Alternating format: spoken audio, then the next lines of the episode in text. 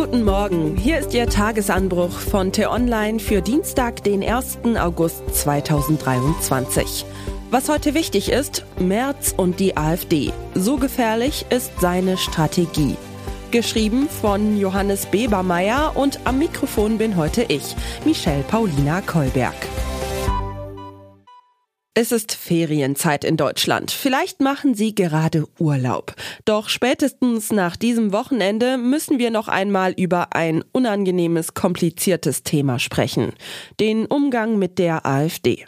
Beim Blick auf den gefährlichen Unsinn, den Kandidaten auf dem Europaparteitag der AfD am Wochenende geredet haben, reicht es für heute Morgen, die Einschätzung des Präsidenten des Bundesamtes für Verfassungsschutz, Thomas Haldenwang, zu zitieren.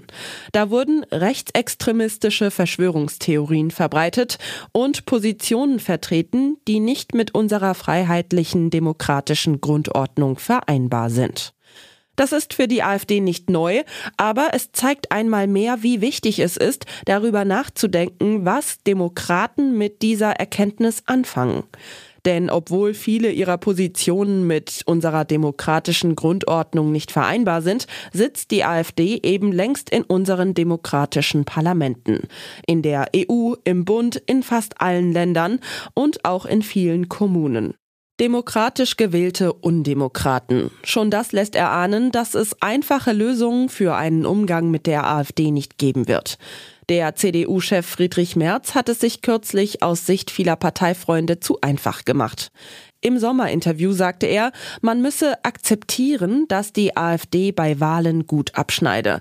Es müsse in den Kommunalparlamenten dann auch nach Wegen gesucht werden, wie man gemeinsam die Stadt, das Land, den Landkreis gestaltet.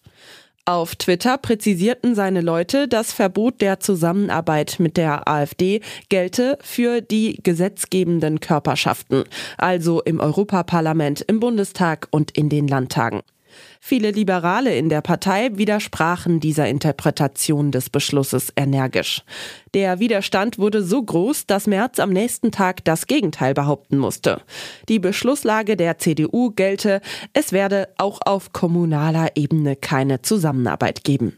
Seine versuchte Kurskorrektur in den Kommunen passt genau in seine generelle Strategie im Umgang mit der AfD, die sich schon seit Wochen abzeichnet was uns zum nächsten, noch größeren Problem führt. Andere Politiker und viele Forscher halten Merz Strategie für hochgefährlich. Friedrich Merz ist davon überzeugt, die AfD überflüssig machen zu können, wenn er bei ihren Themen einfach auch eine harte Linie vertritt. Er will die Sorgen der Menschen ernst nehmen und Lösungen für sie finden, so könnte man das wohlwollend beschreiben weniger wohlwollend, er will selbst ein bisschen AfD spielen, damit es die AfD nicht mehr braucht. Seinen Versuch, die AfD zu bekämpfen, hat Friedrich Merz dann auch noch selbst recht treffend beschrieben. Die CDU werde künftig zeigen, sagte er, dass sie eine Alternative für Deutschland mit Substanz sei. Eine AfD mit Substanz. Auch so etwas purzelt einem CDU-Chef nicht einfach zufällig aus dem Mund. Bei der Zusammenarbeit in den Kommunen dürfte Friedrich Merz Kalkül ähnlich sein. Hier wie dort will er der AfD die Chance nehmen, sich zu profilieren, indem sie behauptet, sie sei die einzige Partei, die sich um die wahren Sorgen der Menschen kümmere. Es gibt in Berlin führende Politiker anderer Parteien, die Friedrich Merz glauben, dass er die AfD bekämpfen und nicht heimlich hoffähig machen will. Doch seine Strategie finden sie grundfalsch und viele Wissenschaftler tun das auch.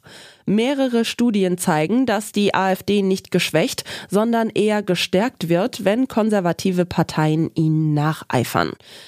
Denn was erstmal gar nicht verkehrt klingt, führt gleich zu mehreren Problemen. Wer versucht, der AfD ihre Themen wegzunehmen, muss ein bisschen so wie die AfD sprechen und macht ihre Themen groß. In der Debatte aber wird die AfD immer den Vorteil haben, noch einen Schritt weitergehen zu können als alle anderen, die sich noch an so Dinge wie Rechtsstaat und Demokratie gebunden fühlen. Auf der Suche nach einfachen Lösungen gewinnt immer der Schamloseste. Und das ist die AfD. Wer so schamlos redet wie die AfD, signalisiert den Menschen, dass Schamlosigkeit okay ist. Plötzlich erscheinen Dinge normal, die früher verpönt waren. Man gewöhnt sich an die ständigen Schamlosigkeiten. Der Diskurs verschiebt sich und die AfD profitiert. Denn sie bekommt Aufmerksamkeit, wenn über ihre Themen diskutiert wird. Und gleichzeitig sinkt die Hemmschwelle, sie zu wählen. Für die Zusammenarbeit in den Kommunen bedeutet das alles, dass es gut wäre, es sich nicht so leicht zu machen wie Friedrich Merz. Das bedeutet nicht, dass es einfach ist. Es bedeutet noch nicht mal, dass es immer gelingen wird. Dazu sind die Gemeindeordnungen in Deutschland zu verschieden, die Verhältnisse und Mehrheiten mitunter zu schwierig und speziell. Wenn die AfD den Landrat oder Bürgermeister stellt, wird es quasi unmöglich. Aber den Anspruch nur deshalb aufzugeben, weil es nicht immer gelingen wird, kann auch nicht die Lösung sein. Es beginnt schon mit dem ominösen AfD-Antrag, der in diesen Tagen so oft als Beispiel angeführt wird, mit dem ein Schlagloch beseitigt werden soll. Denn wenn das Schlagloch wirklich allen so wichtig ist, hindert die demokratischen Parteien in der Regel nichts daran, es einfach mit einem eigenen Antrag zu stoppen. Statt der AfD diesen Erfolg zu gönnen und sie als etwas erscheinen zu lassen, was sie nicht ist. Eine gewöhnliche Partei. Was heute wichtig ist. Wie geht's dem Arbeitsmarkt in Zeiten der Krisen? Die Bundesagentur für Arbeit stellt ihren Bericht für Juli vor. Der gar nicht mehr so neue Verteidigungsminister stellt sich vor. Boris Pistorius reist zum Antrittsbesuch beim Sanitätsdienst der Bundeswehr in Dornstadt und Ulm. Gedenken in Polen an den Warschauer Aufstand. Am 1. August 1944 begann die polnische Untergrundarmee AK in Warschau ihren bewaffneten Aufstand gegen die deutsche Besatzung.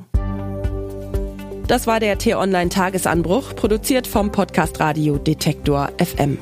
Immer kurz nach sechs am Morgen zum Start in den Tag. Vielen Dank fürs Zuhören, bis morgen und tschüss.